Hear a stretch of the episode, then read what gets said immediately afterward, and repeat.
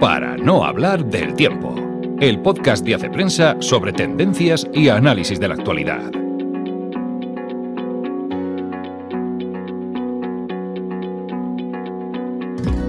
Hola amigos, una semana más nos encontramos en el podcast de Hace Prensa. La verdad es que no sé muy bien cómo voy a titular este podcast porque los temas no tienen nada que ver uno con otro. Normalmente tienen poco que ver, pero es que vamos a ir de lo más humano a lo más divino. Vamos a hablar de la tecnología alimentaria y de cómo estamos cada vez más cerca de encontrar un sustituto a la carne.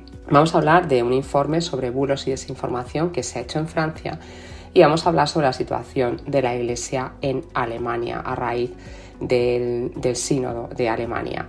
Y en las pistas culturales, que nos las hemos currado esta semana muchísimo, vamos a hablar de Licorice Pizza, que es una película de Paul Thomas Anderson, nominadísima a los eh. Vamos a hablar de una novela encantadora, La señora March. Vamos a hablar de la exposición de Frida Kahlo, que la, hemos ido a ver y nos ha arrebatado. Y vamos a hablar de un programa de televisión que quizá hayas descubierto, pero si no lo has descubierto, va a ser uno de tus fijos a partir de ahora. Así que vamos a empezar ya con este totum revolutum de temas.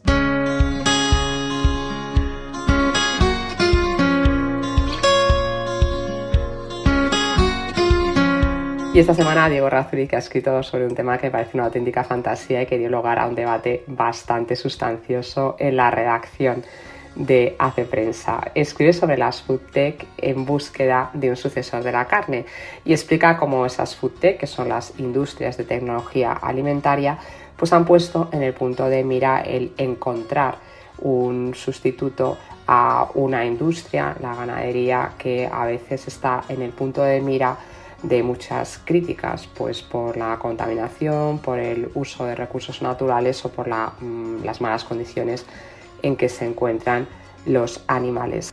Cuenta Diego en su artículo, me ha parecido muy curioso que el primer intento precisamente de una empresa por encontrar un sustituto a la carne fueron los cereales Kellogg. Eh, no le salió muy bien la cosa, pero ahora mismo los avances tecnológicos están consiguiendo acercarse cada vez más a estos alimentos sustitutivos, pero que bueno, cada vez se acercan más al original y que además no es solamente una moda o una opción pues para la gente vegana, sino que intentan ¿no? estas empresas que están investigando sobre sustitutos que sea en el fondo un modo pues más adecuado de alimentarse, que ya digo sea menos contaminante, que sea más respetuoso con el planeta, pero que tampoco pues mm, perdamos ni la calidad de la alimentación ni que afecte pues excesivamente a nuestro bolsillo porque estos alimentos sustitutivos muchas veces son excesivamente caros. Es muy sugestivo todo lo que cuenta Diego de una empresa que cada vez es mayor y que tiene detrás una tendencia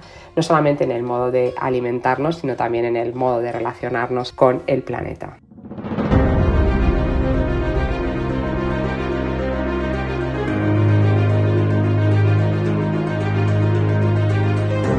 María Ángeles Burguera ha escrito sobre un informe que 14 especialistas eh, franceses han realizado sobre la desinformación en nuestro país vecino. El informe lleva por título Luz sobre Internet. Es un título bastante poético, es un informe sereno, no es un informe alarmista, es un informe que pone blanco sobre negro, habla de la importancia de la libertad de expresión, habla como la desinformación es un tema eh, marginal y muchas veces no es un tema ni siquiera intencional, pero sobre el que sí que hay que tener cuidado. Y, mm, hacen 30 recomendaciones, entre otras, y es la que, por la que titula María Ángeles Burguera su artículo, es establecer unas sanciones contra los bulos. ¿no? El Comité francés de expertos propone sancionar al responsable de la difusión de informaciones falsas en Internet mediante la tipificación de un nuevo delito, siempre que se actúe de mala fe y que lleve aparejadas consecuencias negativas. Es quizá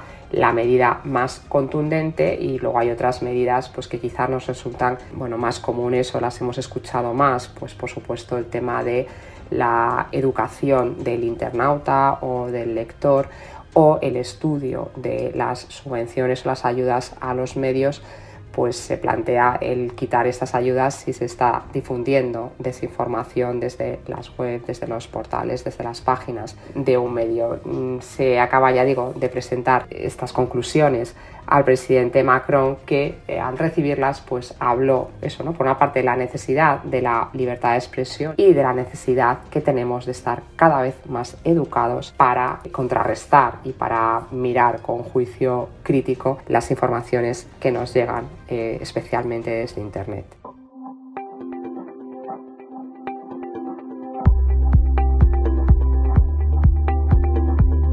Nuestro corresponsal en Alemania, José García Pellegrín, escribe una crónica sobre cómo están yendo las discusiones en el sínodo alemán. Eh, titula A toda velocidad hacia el enfrentamiento con Roma y este titular resume bastante bien pues esa situación de casi cisma que se está dando en la iglesia alemana con unas discusiones y unas conclusiones que cada vez se apartan más de la doctrina católica y del pensamiento y de la doctrina del, Papa Francisco.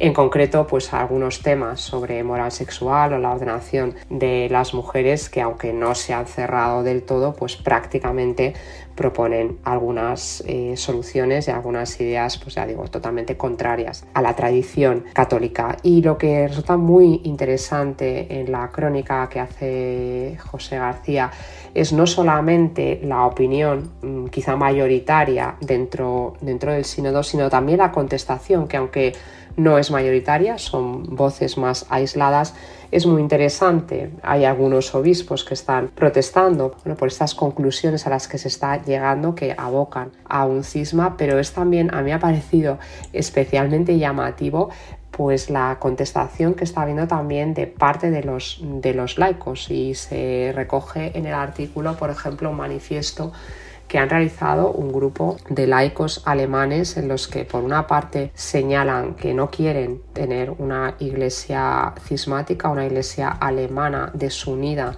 de, de, Roma y como también les parece que toda la dimensión misionera, testimonial, apostólica que el Papa Francisco está queriendo imprimir en la iglesia pues está absolutamente excluida de la, discusión del sínodo. No es una iglesia muy auto. La iglesia que muestra algunos debates del sínodo alemán es una iglesia absolutamente autorreferencial, absolutamente queriendo ¿no? contentar, podríamos decir, a los poderosos del mundo, a las cuestiones, a las teorías más en boga, pero que no está abierta a la evangelización, a la renovación y a pues eso, ¿no? una auténtica eh, conversión. Ya os digo, es muy, es muy sugerente, muy suculento este artículo, no solamente por lo que nos cuenta, que además como todas las crónicas que se escriben sobre el terreno, pues eh, resultan especialmente ricas, sino también por los documentos a los que José García hace referencia que nos ayudan a entender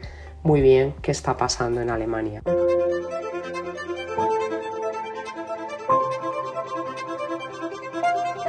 Culturales para el fin de semana.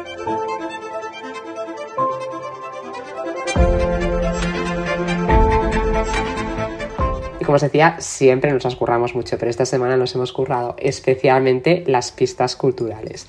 Entonces, en literatura traemos una novela que es un descubrimiento porque es una ópera prima. La primera novela de Virginia Feito se llama La señora March. Es una novela originariamente escrita en inglés y publicada en Estados Unidos, un thriller psicológico con un cierto toque de crítica social y que cuenta la historia de, de la señora March. Es una mujer que vive con su marido, su marido es escritor, con su hijo en el barrio más rico y exclusivo de Nueva York. Su vida es bastante anodina hasta que una vecina pues le hace ver las semejanzas que tiene ella con uno de los personajes de, la última novela de su marido. Y a partir de ahí comienza pues eso, un thriller, una mezcla entre literatura, y, vida eh, una, una, mezcla entre el humor y el, no sé si el terror, pero por lo menos la emoción, la intriga. Es una novela con muchas capas, tiene una parte metaliteraria muy, muy sugerente y, y, sobre todo es eso, es un descubrimiento porque es una primera novela que nos hace presagiar un futuro literario brillante. Yo nunca te voy a olvidar. Igual que tú nunca me olvidarás. Qué asco. Y el estreno de esta semana sin duda es Licorice Pizza, una película por la que Paul Thomas Anderson aspira a tres Oscar, mejor película, mejor director y mejor guion original. La verdad es que es sorprendente porque esta comedia romántica que es, que es luminosa dentro de, dentro de las aristas amargas de contar un primer amor, pues es obra del mismo director de la sombría y maravillosa El hilo invisible o Pozos de, ambición o de Másteres probablemente, o sin ninguna duda, mejor dicho, más que probablemente, la película más luminosa de Paul Thomas Anderson. Es una maravilla de casting. Eh, debutan Alana Haim y Cooper Hoffman, que es el, el hijo de Philip Seymour Hoffman interpretando eso, ¿no? Pues a una, a una pareja con una diferencia de edad, pero para los dos es el primer amor. Hay un canto un homenaje al, al, cine pues en tantos movimientos de cámara, en esa fotografía, en ese tono indie, en, ese, en esa propia propio argumento de la película, ya digo, es una, es una cinta de la que disfrutarán especialmente los cinéfilos, que sabrán valorar muchos aspectos del lenguaje cinematográfico de Paul Thomas Anderson y cualquiera que le gusten las historias luminosas.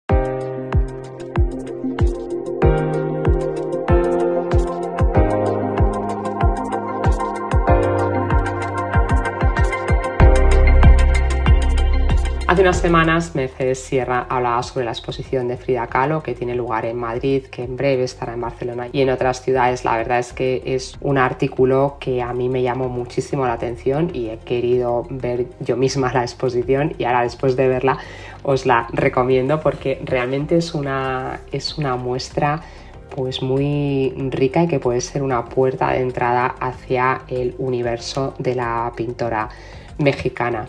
Y como nos dice Mercedes Sierra en su artículo, el arte inmersivo, la capacidad, la posibilidad de poder contemplar el arte de una manera multisensorial es una tendencia al alza en este caso, mm, la, muestra está basada tanto en los diarios de Frida Kahlo como en sus pinturas, pero vemos las pinturas de una manera absolutamente subyugante y, rica, ¿no? Te mete directamente en un universo que además en el caso de Frida Kahlo es todo color, todo dramatismo, todo también eh, tragedia, ¿no? Porque es una pintora muy visceral, entonces me parece que, le va especialmente ese tono inmersivo. Conocemos su vida, los rasgos más importantes, los sucesos más importantes de su vida, conocemos su relación con algunos intelectuales del siglo XX y conocemos sobre todo su pintura, sus cuadros y qué quería eh, manifestar. Es una muestra que se tarda 45 minutos en, iba a decir en recorrer, pero bueno, es que estás dentro, del, dentro de la obra de arte y que ya digo, puede ser eso, una, una estupenda puerta de entrada para conocer más a esta, a esta artista mexicana.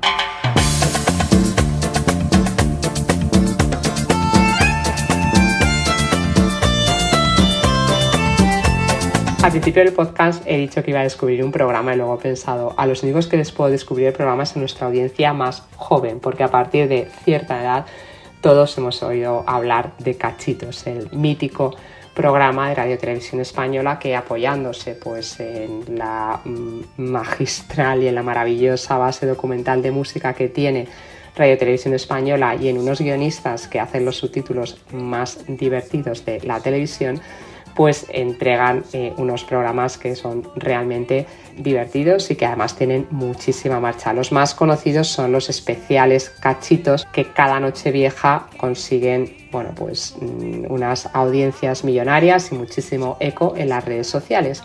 Pero yo el programa que os traigo esta semana es no es un especial Nochevieja, sino es un programa que se, se emitió hace una semana y que se puede ver en la página, en la web de Radio Televisión Española, están ahí todos los programas de Cachitos, pero este es Cachitos Verbena.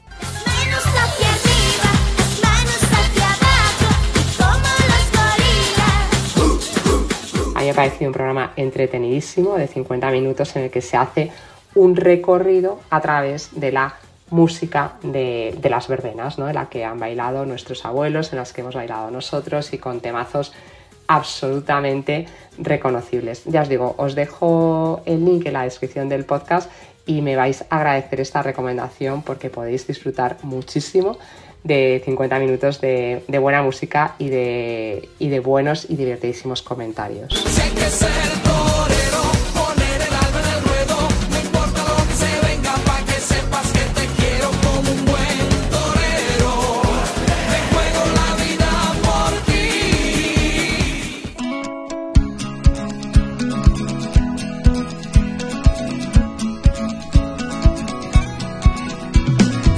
Terminamos, y podéis decir, no has hablado de los Oscar, efectivamente esta semana han sido las nominaciones y tenéis en la página web de Prensa pues las críticas de todas las películas nominadas, así que además de las pistas culturales que os hemos dado, puede ser un buen momento para irse poniendo al día. Nos vemos o mejor nos escuchamos la semana que viene. Hasta entonces.